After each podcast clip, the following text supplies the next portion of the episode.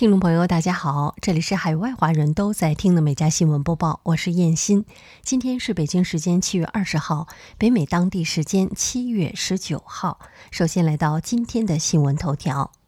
湾区圣布鲁诺警方上周逮捕了一名持有大量芬太尼的北加妇女。缉毒警察透露，嫌疑人持有的毒品足以让六点五万人因此丧命。据报道，这名妇女现年二十五岁，来自沙斯塔县安德森，于上周四晚间九点三十五分在国王大道和肯斯大道地区被发现。警方表示，嫌疑人持有超过一百二十六克的强效阿片类的药物芬太尼，这是一种极其知名的毒品，其效力是海洛因的二十五到五十倍，仅两毫克就可致一人死亡。与此同时，嫌疑人还身背多项搜查令。警方在一份声明中说：“这样的寄货完全可以转化为挽救生命。按照该女子持有的毒品计算，多达六点五万人将会因此死去。”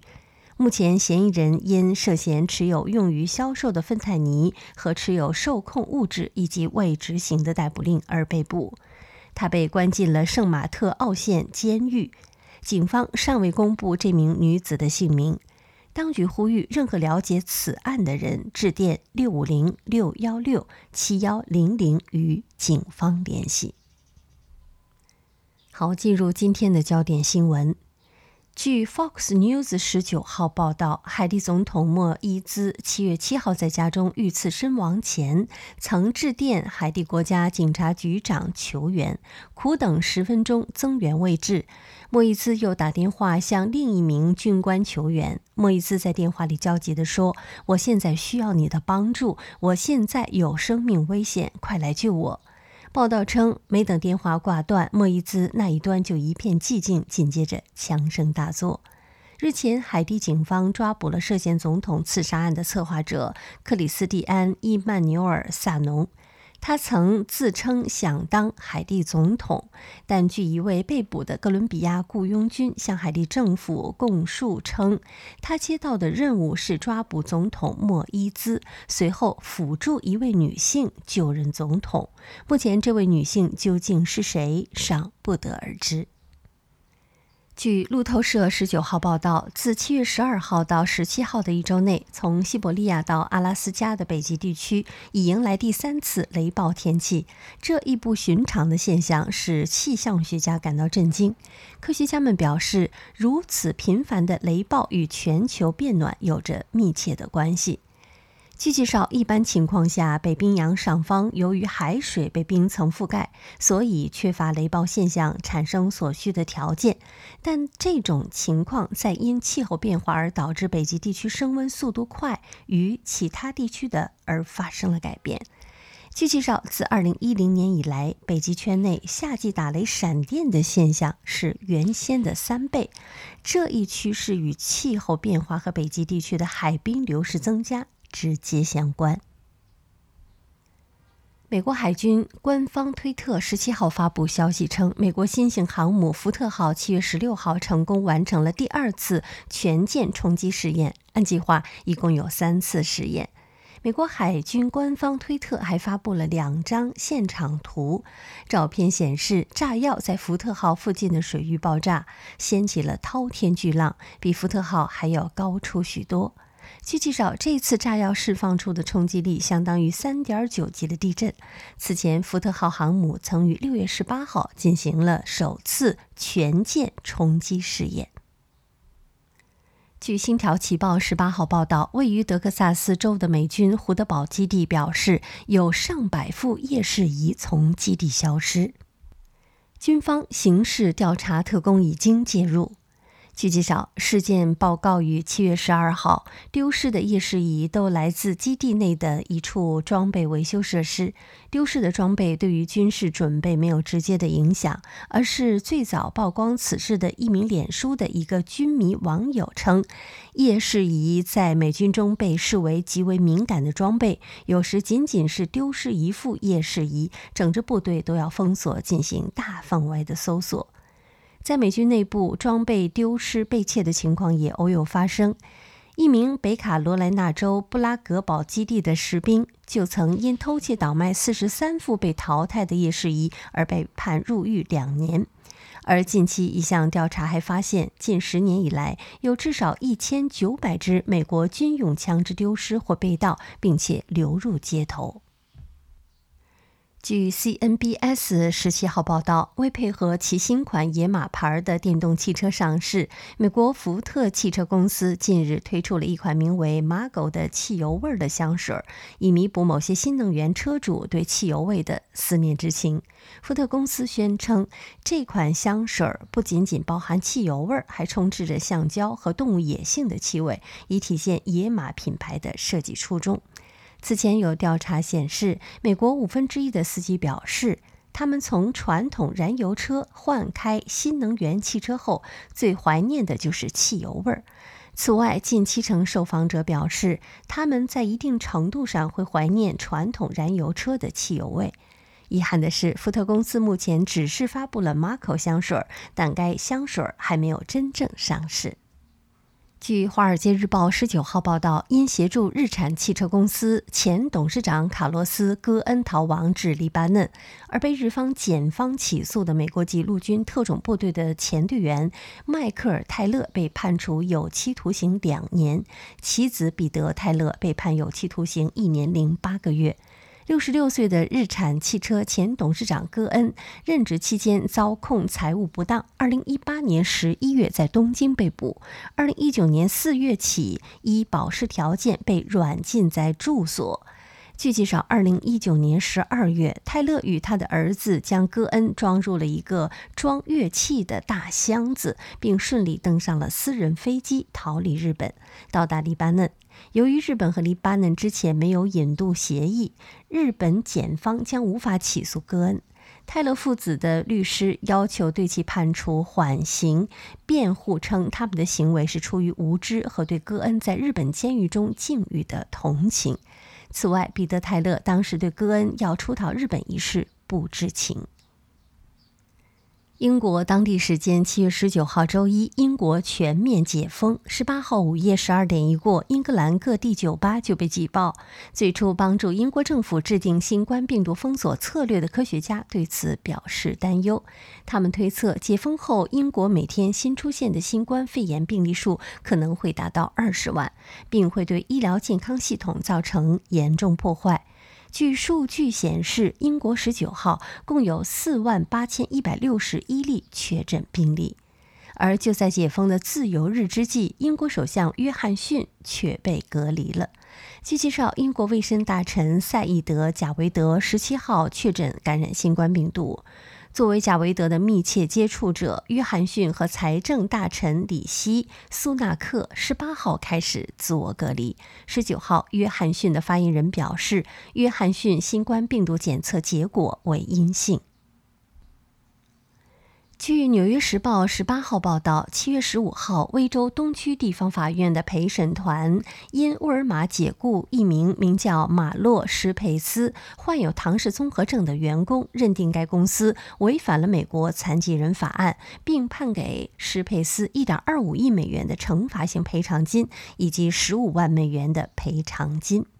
斯佩斯自1999年起在威斯康星州的一家沃尔玛超市担任销售助理。自2014年11月起，沃尔玛更改了他的上班时间。患有唐氏综合症的斯佩斯无法适应更改过后的上班时间，他要求恢复原来的时间安排，但超市方面拒绝了他的请求。随后，对斯佩斯采取了旷工和迟到的纪律处分。二零一五年十月，沃尔玛以过度缺勤为由解雇了斯佩斯。据《每日邮报》报道，意大利一名二十八岁的飞行教练，在今年三月原本计划驾驶着轻型私人飞机低空飞行到达目的地，再通过空投的方式将八点五公斤重、价值六百八十万英镑的毒品送到毒贩手中。然而，由于操作失误，毒品没有掉入毒贩的宅院，而是掉入了隔壁一家民宅。这户居民在听到一声巨响后，立即报了警。警方起初无法理解这些毒品怎么会掉入民宅，但调查后发现，一架从罗马起飞的私人飞机有异常轨迹。当飞到事发地附近时，飞机从塔台雷达上消失了。结合当地监控录像和雷达的记录，警方确认私人飞机从雷达消失是因低空飞行。经过三个月的调查和追踪。警方于七月十四号逮捕了涉案飞行员。警方称，这是他们第一次遇到有毒贩试图以空投的方式进行毒品交易。近日，NBA 篮球巨星斯蒂芬·库里的一张新秀球星卡以五百九十万美元的高价售出。卡片包含库里的照片、亲笔签名以及 NBA 标志的球衣切片。这个价格刷新了现代体育运动收藏卡的历史最高纪录。从今年年初到现在，库里的球星卡价值已上涨百分之三十五。今年四月，NBA 球员詹姆斯的球星卡以五百二十万美元创纪录的价格售出。据了解，这些卡片的真实性需要得到评级公司的证明。评级公司按一到十的等级对他们进行评级之后定价。评级的标准包括球星卡的稀有性和保存价值。目前，体育卡交易的市场规模可能达到一百五十亿美元。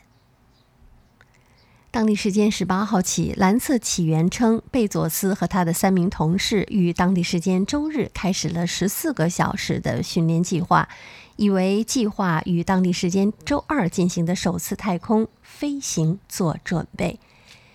训练项目包括安全简介、太空飞行模拟、对火箭及其操作进行回顾，在飞船摆脱地球重力后如何在船舱内漂浮的指导。飞行总监史蒂夫·拉尼厄斯称，新谢泼德号已经做好了飞行准备，天气预报似乎也有利于发射。按计划，新谢泼德号将于北京时间七月二十号二十一点发射。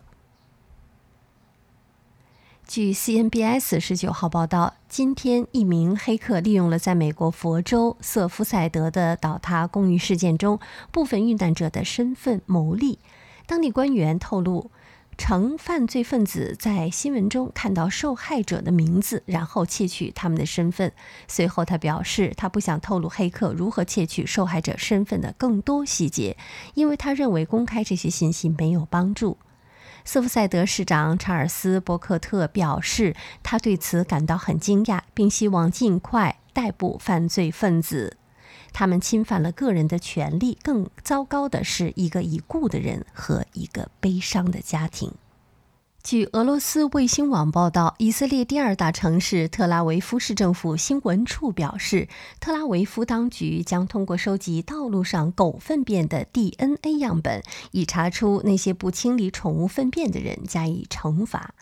消息称，特拉维夫雅法市议会已经批准一项市政条例修正案，要求养狗者在延期市政执照时提供他们的狗的 DNA 的样本。这样一来，城市检察员可以测试未收拾的狗屎样本，并将其与市政数据库的 DNA 样本进行比较。未清理狗屎的主人将通过邮局收到罚款单，还需要支付 DNA 测试的费用。